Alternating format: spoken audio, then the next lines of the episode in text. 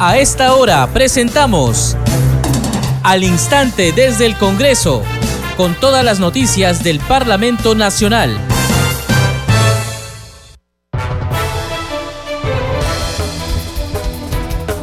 ¿Cómo están? Bienvenidos. Esto es Congreso Radio. Estamos en al instante desde el Congreso. Les acompaña en la conducción Perla Villanueva en los controles, Franco Roldán. A continuación, los titulares.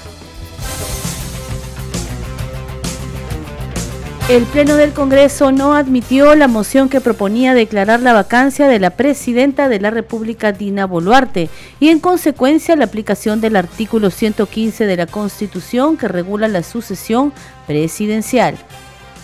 Al inicio de la sesión del Pleno, el presidente del Congreso, José William Zapata, destacó que la representación nacional sesiona de forma presencial desde hace tres semanas y conforme al reglamento están exceptuados de asistir aquellos parlamentarios que se encuentren con descanso médico, de viaje o que tengan una razón particular. La comisión permanente debatirá este miércoles 5 a las 10 de la mañana. El informe final de la denuncia constitucional presentada contra seis congresistas de Acción Popular por presunta infracción de la Constitución y por la probable comisión de los delitos de colusión simple y agravada, cohecho pasivo impropio, organización criminal y tráfico de influencias agravado. El Pleno del Congreso aprobó ampliar el plazo por 60 días hábiles para culminar la indagación de la Comisión Investigadora Multipartidaria que investiga las irregularidades en las licitaciones y obras realizadas por las empresas chinas. En otro momento, el titular del legislativo recordó que el Congreso tiene como funciones representar y fiscalizar y puede llevar los requerimientos de los gobiernos subnacionales al Poder Ejecutivo. Aclaró que los congresistas no manejan presupuestos, pero sí pueden articular y escuchar las necesidades de la población para llevar información valiosa y trasladarla al Ejecutivo.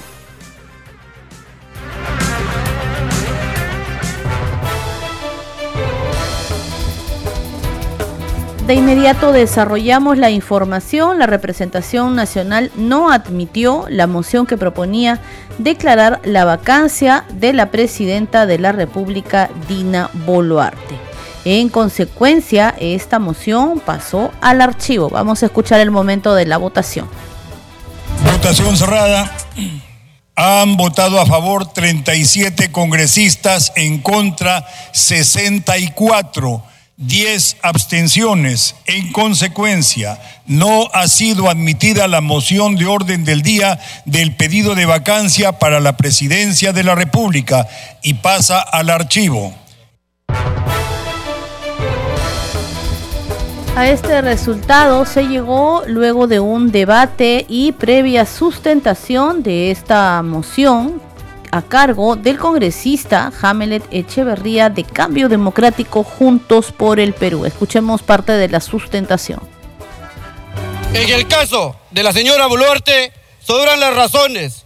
50 peruanos ejecutados por los agentes de la Policía Nacional y Fuerzas Armadas, entre ellos siete menores de edad y ocho jóvenes de menos de 20 años, a quienes la señora Boluarte ha acusado de vándalos y terroristas financiados por el narcotráfico y la minería ilegal.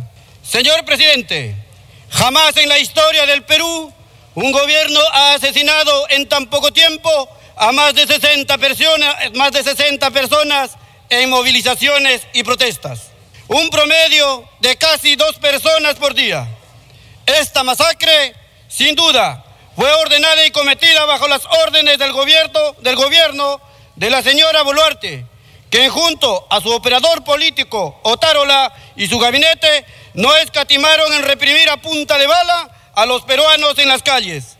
Peruanos que desde el 7 de diciembre del año 2022 se encuentran haciendo uso de su derecho constitucional a la protesta social. Todos alzando su voz con un pliego de demandas absolutamente claro y legítimo. Renuncia inmediata de Dina Boluarte al cargo de presidenta de la República el adelanto de elecciones generales y la consulta referéndum para una nueva constitución a través de una asamblea constituyente.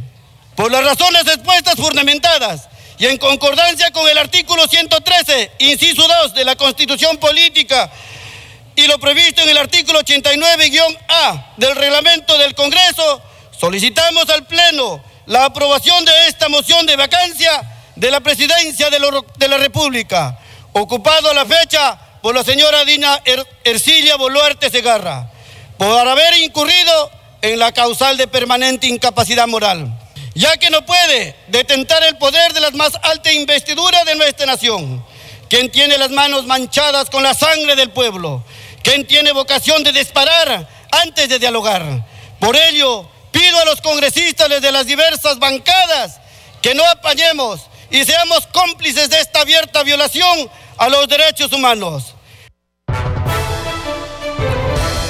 Hemos escuchado al congresista Hamelet Echeverría de Cambio Democrático Juntos por el Perú sustentar esta moción que proponía declarar la vacancia de la presidenta de la República, Dina Boluarte, como ya lo hemos informado, con 64 votos en contra, el Pleno del Congreso ha rechazado la admisión de esta moción de pedido de vacancia de la jefa de Estado, Dina Boluarte, y en consecuencia pasa al archivo. Continuamos con más información. Al inicio de la sesión del Pleno de hoy, el presidente del Congreso, José William Zapata, destacó que la representación nacional sesiona de forma presencial desde hace tres semanas y conforme al reglamento están exceptuados de asistir aquellos parlamentarios que se encuentren con descanso médico, de viaje o que tengan alguna razón particular. Congresistas se ponen en conocimiento de la representación nacional, así como información para la ciudadanía mediante eh, los medios de comunicación que nos acompañan en cada pleno, en cada pleno que hace el Congreso de la República, para poner en vuestro conocimiento que para efectos del quórum de las comisiones, efectos del quórum, que las comisiones de Constitución, Ciencia y de Vivienda están sesionando, por consiguiente se considerará a los congresistas asistentes con licencia y podrán intervenir o votar desde los salones donde se encuentran. Esto en el sentido que dice el comunicado, que y si, cada comunicado que hace el Congreso de la República en relación a asuntos del, de la, del Parlamento, se lo remitimos siempre al, al portavoz de cada, de cada bancada, de cada grupo parlamentario. Y el portavoz les recomendamos siempre que lo remita a su vez a todo su grupo parlamentario. Por otra parte, también se les envía, envía a los 130 congresistas a sus correos institucionales. Entonces, eso ya se está haciendo hace un buen tiempo atrás, desde cuando comenzaron los problemas de carácter administrativo. Bien, en ese sentido, como se indicó en el último comunicado, nosotros tenemos ya las sesiones presenciales desde hace tres semanas. Obviamente, conforme dice nuestro reglamento, y el reglamento dice que están exceptuados de venir aquellos que estén con descanso médico, que estén con viaje o que tengan una razón particular y lo envíen por escrito. Y en ese sentido sí se está cumpliendo. Entonces, otro asunto es de que los días jueves, que es el día del pleno establecido para este periodo parlamentario, para los dos periodos parlamentarios, es este, los días jueves.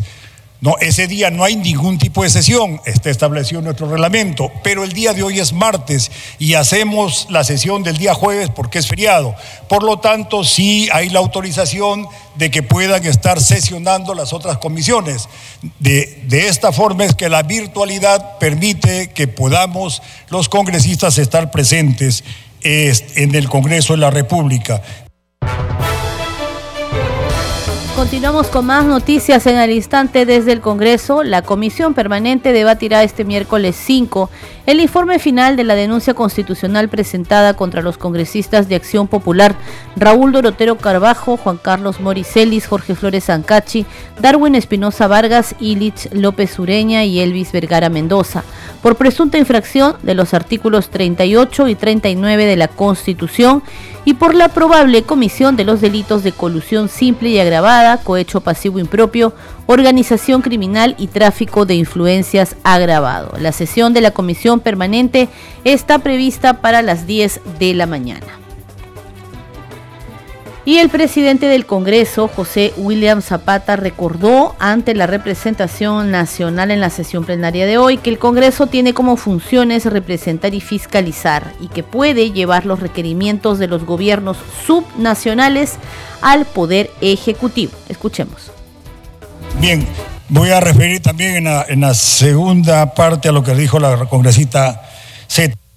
Iba informándoles, eh, congresistas, de que esa ciertamente es la función del Parlamento, ¿no? Representar y fiscalizar. Y eso es lo que nos toca hacer. Nosotros no decidimos, no tenemos presupuestos, no ordenamos, pero sí podemos llevar los requerimientos de los gobiernos subnacionales entre sí, que es lo que han hecho los congresistas, y llevar requerimientos de los gobiernos subnacionales hacia el gobierno nacional, que es también lo que han hecho los congresistas de todo el norte y doy fe porque abrimos un centro de información donde reportábamos y no reportaban y asimismo multiplicamos como se les dijo y se está haciendo hace un buen tiempo con los tweets de todos los congresistas, pero en esta oportunidad fue con más intensidad con todos los congresistas del norte y se les hizo conocer eso.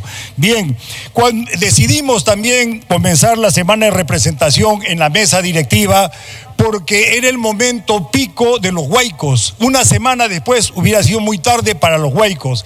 Y ahí también se decidió lo del centro de informaciones y luego recabar datos con el objeto de llevarlos luego a la presidencia del Consejo de Ministros, que ellos como Ejecutivo y los gobiernos regionales, como bien dice el gobernista, o sea, los subnacionales, tienen responsabilidad. Entonces han habido una serie de informaciones valiosas que hemos ido trasladando a las autoridades y que son, perdón, a la, a la PCM, que tienen que ver con presupuestos y una cosa y otra cosa más.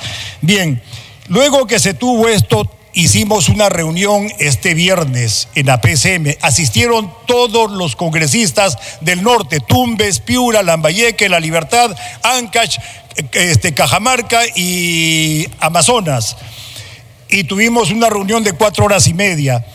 Luego de esta reunión y que se conversó y ellos nos informaron también de lo que estaban haciendo, sobre todo debilidades y también este limitaciones que tienen los, los gobiernos, es que quedamos en que a partir de la fecha, y si no me, no me equivoco, entre hoy y mañana ya deben estar encontrándose con unas autoridades, es que los, los congresistas van a hacerle llegar a presidencia el nombre de las autoridades y nosotros le vamos a sacar una cita, de tal forma que tanto como congresistas y autoridades puedan haber trabajado en el, eh, por la población, eh, a nosotros en la parte que nos compete. No podemos ofrecer nada que no es, pero sí podemos mejorar las coordinaciones. Bien, eso es lo que quería, lo quería hacerles conocer, señores congresistas.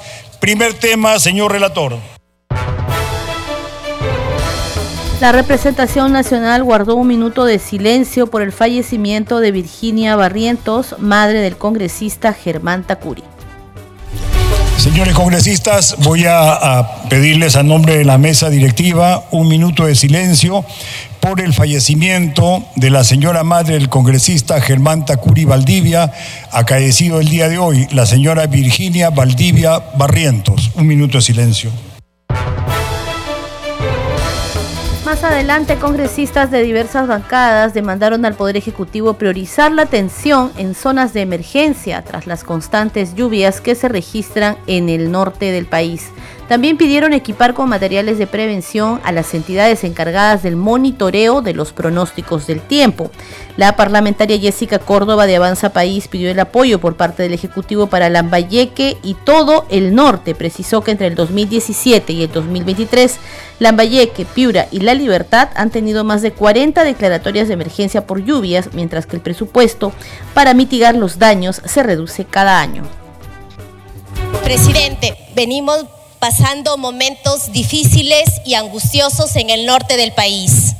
En Piura, Tumbes, Lambayeque, La Libertad, las lluvias nos afectan cada cierto tiempo, destruyen campos y ciudades, pero seguimos con las mismas acciones, los mismos lamentos y lastimosamente las mismas soluciones paliativas.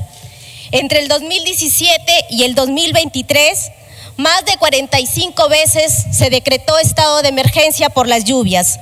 En tanto, el presupuesto para atender estas demandas se reduce año tras año. Por ello, mi llamado al Ejecutivo, a los gobiernos regionales y locales, para que se asigne el presupuesto y se ejecute de una manera eficiente y oportuna. Solo en Lambayeque, presidente colegas, las pérdidas son de casi 508 millones de soles, siendo los sectores más afectados el comercio y los servicios. En Chiclayo, el comercio pierde casi 10 millones de soles al día quiero enfatizar que nuestras regiones del norte aportan el 25.5% del Producto Agropecuario Nacional, el 14% de manufactura, el 16.4% de comercio y el 15.7% de transporte. Y por eso vengo a exigir el apoyo por parte del Ejecutivo para el norte, para las autoridades locales. No pueden solas los apoyemos y unamos fuerzas para prever lo que se viene también en los próximos meses. Aquí lo que debemos buscar son soluciones reales para que los golpes de la naturaleza no nos sigan afectando, con fiscalización y sin tanta burocracia para que las obras de prevención se puedan ejecutar y no queden solo en visitas, discursos o buenas intenciones. Por su parte, la parlamentaria Hilda Portero solicitó crear un SAR operativo para hacer frente a la emergencia inmediata en las regiones del norte del país inundadas. Quiero levantar la voz en nombre de todo el norte del Perú. Y esto va para nuestra presidenta y todo el Ejecutivo. Solicitamos se constituya la figura de un SAR operativo para hacerle frente a la emergencia inmediata nuestra gente se está muriendo de hambre en aguas servidas, tanto Piura, Tumbes y Lambayeque y La Libertad. La inoperancia de OTAS y de todas las autoridades hoy día se necesita ponerse una sola etiqueta y es la región del norte. Gracias porque ustedes están ahí. Nosotros no somos ejecutores, pero tenemos que unirnos y desde aquí les quiero decir a todos, ayúdenos a que el norte diga estamos de pie, porque viene la segunda ola y son las enfermedades. Y nuestra ministra brilla por su ausencia. Unión, fortaleza para nuestra región. Seguimos con más información en al instante desde el Congreso a través de Congreso Radio. Y ante la Comisión de Constitución, la ministra de la Mujer, Nancy Tolentino, sustentó un proyecto de ley que propone la ley de reconocimiento del derecho al ciudadano y de creación del Sistema Nacional de Cuidados. La funcionaria explicó que la iniciativa presentada por el Ejecutivo tiene la finalidad de contribuir al desarrollo integral de quienes necesitan ser cuidados y de los que cuidan. Escuchemos. Este derecho al cuidado que hemos hablado, que es fundamental, se encuentra integrado en diversas políticas nacionales que son vigentes y que lidera el Ejecutivo, como la política de niños, niñas y adolescentes al 2030, la política multisectorial de adulto mayor, la política nacional de personas con discapacidad, etc. Por otro lado, según el informe de análisis de la demanda y oferta de servicios de cuidado y estimación de la brecha de atención de cuidados en Perú, elaborado por la, ONU en el 2022, aún existe más de 50% de niñas y niños que no reciben adecuadamente atenciones de cuidado. Asimismo, solo el 1% de nuestras personas adultas mayores gozan de servicios que les permitan seguir fortaleciendo su autonomía. Además, la atención a las personas con discapacidad que promueven su independencia mediante la promoción de asistencias y ayudas es casi inexistente. Entonces, ¿cuáles son las necesidades de cuidado de la población vulnerable? Las necesidades de cuidado son distintas de acuerdo con el ciclo de vida y características de cada población vulnerable. De acuerdo a las estimaciones y proyecciones de, población del INEI, en el, en el país tenemos más de 3 millones de niños, niñas y adolescentes entre 0 y 36 meses de edad que requieren un vínculo de confianza con su cuidador o cuidadora que principal, sea la madre o el padre, que atienda sus necesidades físicas y emocionales para garantizar su desarrollo integral. A este vínculo se le denomina el apego seguro, que muestra eh, que nuestras niñas niñas crezcan con estas necesidades cubiertas, permite que fortalezcan su autonomía, su empatía y su resiliencia. Asimismo, el Perú cuenta con más de 3 millones de niños y niñas entre 6 y 11 años de edad y más de 4 millones de adolescentes entre los 12 y 17 años de edad. Estos grupos de edad requieren una crianza desde el amor y el buen trato, a través de la construcción de vínculos de confianza que les permita conectar con otros y manejar su vida de una forma organizada. Y el Pleno del Congreso aprobó ampliar el plazo por 60 días hábiles para culminar la indagación de la Comisión Investigadora Multipartidaria que investiga las irregularidades en las licitaciones y obras realizadas por las empresas chinas. Escuchemos al presidente de esta comisión, Héctor Valer Pinto. Señores congresistas, se va a iniciar la sustentación del informe preliminar por unanimidad de la Comisión Investigadora multipartidaria que investiga las irregularidades en las licitaciones de las obras realizadas por las empresas chinas, mediante el cual se solicita la ampliación de plazo por 200 días hábiles, con la finalidad de culminar la investigación y la presentación del informe final. Tiene la palabra el congresista Valer Pinto, presidente de la Comisión Investigadora Multipartidaria y no solo respecto a los contratos del Ministerio de Transportes y Comunicaciones, sino también a los contratos que están en otros ministerios y en reconstrucción por cambios, necesitamos un plazo de 200 días útiles, porque solo contamos con cinco personas, presidente, para investigar. Y estas cinco personas, por su alta calidad profesional, lo que han hecho es utilizar la tecnología de información y hemos solicitado acceso a la base de datos del Ministerio de Economía, de la SUNAR, de la SUNAT y de otros organismos públicos descentralizados para que a partir de esa base de datos podamos nosotros seguir investigando. Presidente, dejo a consideración del Pleno de este Congreso esta solicitud de los 200 días útiles para redactar el informe final y así encontrar a los responsables de estos contratos, sean funcionarios y servidores públicos del primer, segundo o tercer nivel, inclusive personas extreneus, es decir, personas lobistas que desde el exterior inclusive hackearon la cuenta del Ministerio de Transportes y Comunicaciones para que la última propuesta sea la ganadora de acuerdo a los términos de referencia. Presidente, asimismo, solicitamos a que este Pleno nos pueda autorizar a abarcar la investigación en los otros ministerios y no solo en el Ministerio de Transportes y Comunicaciones. Muchas gracias, presidente. Gracias, congresista. Y a pedido del congresista José Cueto, la representación nacional guardó un minuto de silencio en memoria de los dos suboficiales de la policía que fueron arrastrados el último domingo por la quebrada del río Badén de Querpón en Olmos, Lambayeque. Se trata del suboficial Ernesto Lamadrid Mesones y el suboficial Diego Joel Julca Benítez. El minuto de silencio también fue en memoria de los 12 peruanos fallecidos que hasta la fecha ha dejado los desastres naturales. Gracias, señor presidente. Buenos días.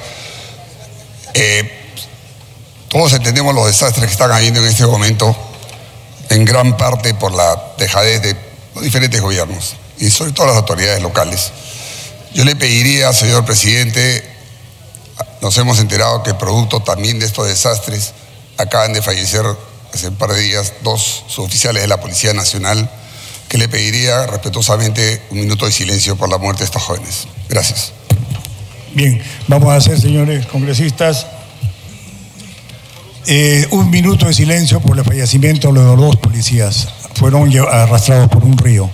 Fallecido como consecuencia de estos desastres naturales. 12 civiles, 12 personas que han fallecido. Minuto de silencio.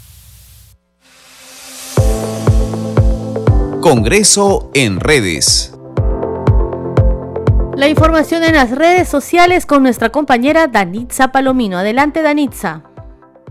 Muchas gracias, Perla. Vamos a dar cuenta de las publicaciones en redes sociales. Iniciamos con la cuenta del Congreso de la República. Dice, con 64 votos en contra, el Pleno del Congreso rechazó la admisión de la moción del pedido de vacancia de la presidenta Dina Boluarte. Pasa al archivo. Vamos con otra publicación. Dice, con 73 votos a favor, el Pleno del Congreso aprobó ampliar el plazo por 60 días hábiles para culminar la indagación de la Comisión Investigadora Multipartidaria que investiga las irregularidades en las licitaciones y obras realizadas por las empresas chinas. Vamos con otra publicación, dice lo siguiente, leyes del Congreso. Se publicó la norma para facilitar la reactivación de datos de las personas que heredan a través de la ampliación de facultades de RENIEC y los notarios públicos. Y culminamos con una publicación también de la cuenta oficial que dice lo siguiente, Congreso informa, citan a sesión de la Comisión Permanente para este miércoles 5 de abril desde las 10 de la mañana. Bien, Perla, son algunas de las publicaciones en redes sociales. Adelante con usted en estudios.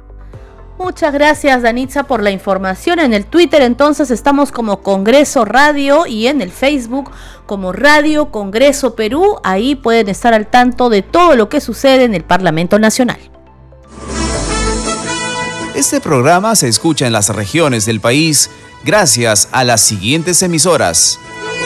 Radio Inca Tropical de Abancaya Purímac, Cinética Radio de Ayacucho, Radio TV Shalom Plus de Tingo María, Radio Madre de Dios de Puerto Maldonado, Radio TV Perú de Juliaca Puno, Radio Amistad de Lambayeque, Radio El Pueblo de Ayacucho, Radio Satel Perú de Lampa en Puno, Radio La Voz del Valle de Aplao en Arequipa, Radio Estar de Moyendo en Arequipa, Radio Gaceta Ucayalina Online, Radio Líder de la Unión en Piura, Radio Victoria de Ocros en Huamanga, Ayacucho.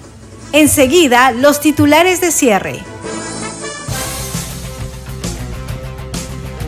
El Pleno del Congreso no admitió la moción que proponía declarar la vacancia de la presidenta de la República, Dina Boluarte. En consecuencia, pasó al archivo. Al inicio de la sesión del Pleno, el presidente del Congreso, José Williams Zapata, destacó que la representación nacional sesiona de forma presencial desde hace tres semanas y conforme al reglamento están exceptuados de asistir aquellos parlamentarios que se encuentren con descanso médico, de viaje o que tengan una razón particular. La comisión permanente debatirá este miércoles 5 a las 10 de la mañana el informe final de la denuncia constitucional presentada contra seis congresistas de Acción Popular por presunta infracción de la Constitución y por la probable comisión de los delitos de colusión simple y agravada, cohecho pasivo impropio, organización criminal y tráfico de influencias agravado. La representación nacional aprobó ampliar el plazo por 60 días hábiles para culminar la indagación de la Comisión Investigadora Multipartidaria que investiga las irregularidades en las licitaciones y obras realizadas por empresas chinas. En otro momento, el titular del legislativo recordó que el Congreso tiene como funciones representar y fiscalizar y puede llevar los requerimientos de los gobiernos subnacionales al Poder Ejecutivo.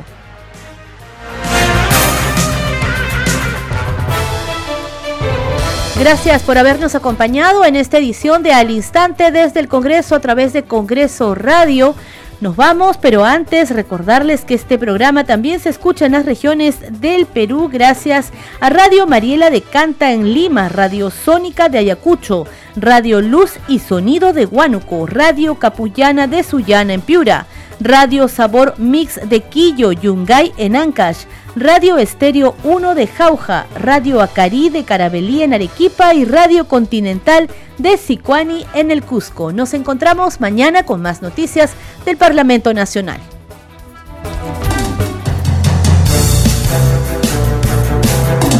Hasta aquí, al instante desde el Congreso, con todas las noticias del Parlamento Nacional.